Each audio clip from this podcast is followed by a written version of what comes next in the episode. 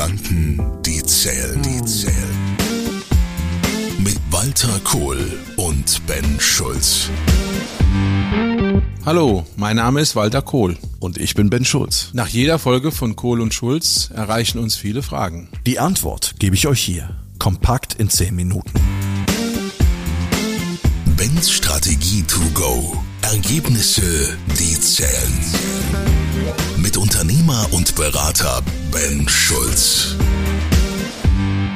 In Bens Strategie to go möchte ich dir kompakte Erfolgskicks für deinen beruflichen Alltag geben. Und immer wieder auch für dein Leben neben dem Job, wenn man das überhaupt trennen sollte. Denn echte Unternehmer brennen 24 Stunden für ihre Ziele und können trotzdem entspannen. Doch dazu machen wir mal eine eigene Folge. Bens QA. Bens QA. Das ist in jeder Folge eine Frage, die dir aktuell unter den Nägeln brennt.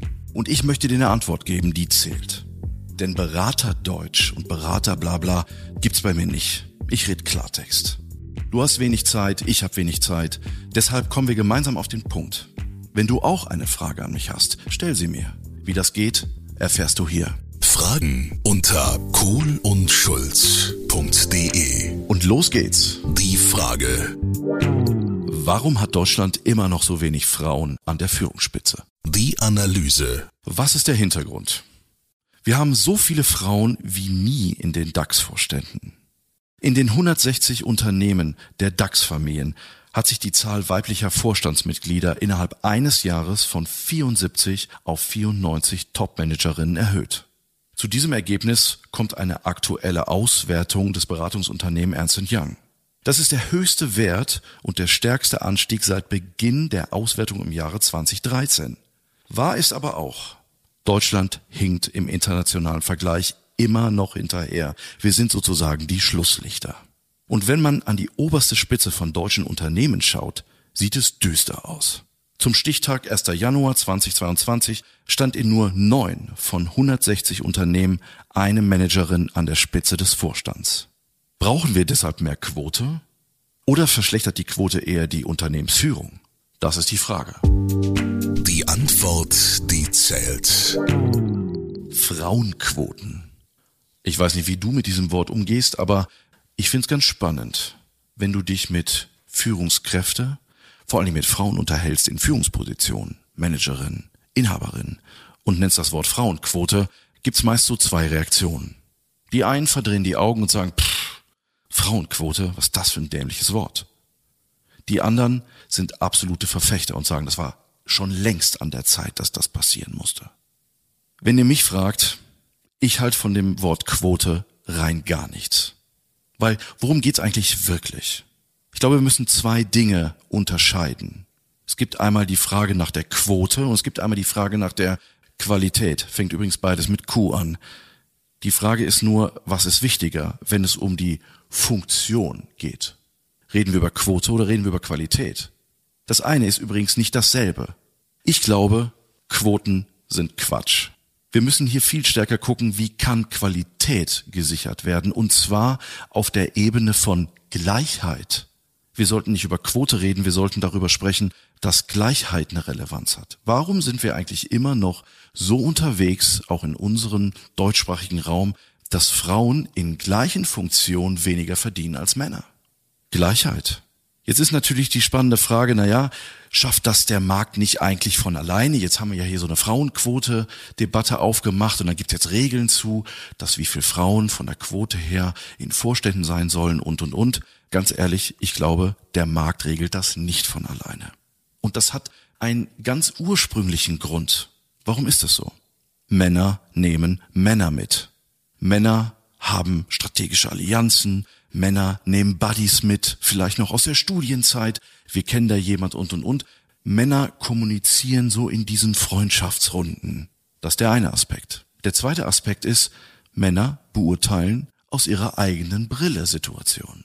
Das heißt, in dem Moment festzustellen, dass jemand, der andere Merkmale und nicht gleich ist wie ich, einen Mehrwert mitbringen könnte, ein Potenzial mit in so eine Funktion, ist im ersten Moment nicht auf dem Schirm.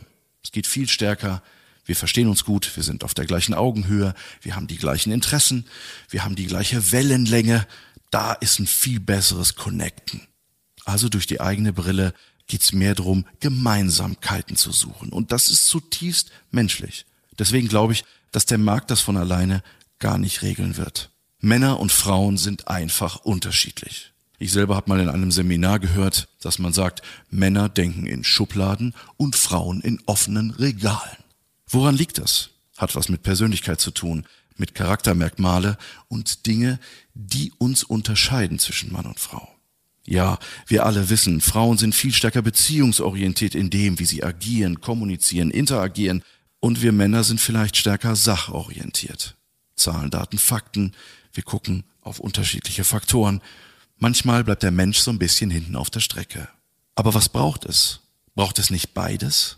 Wenn wir wirklich über Frauenquote nachdenken, wenn wir wirklich darüber nachdenken, dass Frauen mehr in Führung sollen, müssen wir erkennen, dass wir hier es mit einem Mehrwert zu tun haben, mit einem Potenzial, mit einer zusätzlichen Ressource, die für die Gesamtorganisation und für die Menschen in dieser Organisation nur von Vorteil sein kann. Zwei Menschen, Männlein und Weiblein, gucken aus unterschiedlichsten Richtungen auf Themen drauf, von der Sachebene und der Beziehungsebene. Es braucht beide Faktoren. Aber trotzdem gilt Gleichheit in Quality. Was zeichnet Frauen aus, die es in die Chefetage geschafft haben? Es gibt so vier Punkte, die sichtbar werden. Das erste ist, sie sind authentisch. Man erlebt sie. Das wirkt nicht aufgesetzt. Man hat manchmal so den Eindruck, dass es manche Frauen gibt, die meinen, ja, wir müssen ja lernen, das Männerspiel mitzuspielen. Aber das hat nichts mit Authentizität zu tun. Zweiter Punkt. Man hat schon so ein bisschen das Gefühl, dass die Frauen in Chefetagen, die dort an dieser Funktion angekommen sind, ein bisschen eine Teflonschicht haben. Bestimmte Dinge, Bemerkungen, bestimmte Dinge, die von außen kommen, perlen an ihnen ab. Und es darf sein, sie nehmen es nicht persönlich, sondern sie haben so eine Art, damit sehr souverän umzugehen. Dritter Punkt, die verbiegen sich nicht, auch was Meinungen angeht. Sie stehen für etwas. Und der vierte Punkt, den ich für ganz wichtig halte, ist der Umgang mit Emotionen. Das ist eigentlich etwas, was wir in der Selbstführung wiederfinden. Emotionale Selbstführung. Also auch in emotionalen Situationen handlungsfähig zu sein. Das sind für mich die vier Merkmale von Frauen, die es wirklich in Chefetagen geschafft haben und die Vorbilder sind dort oben. Also, wir brauchen keine Quote, wir brauchen Gleichheit und Quality. Fragen an Ben. Ich freue mich in der nächsten Folge auf deine Frage. Fordere mich gerne heraus. Tschüss, bis zum nächsten Mal, dein Ben. Kohl und Schulz. Gedanken, die zählen, zählen. Walter Kohl und Ben Schulz. Weitere Informationen im Internet unter kohlundschulz.de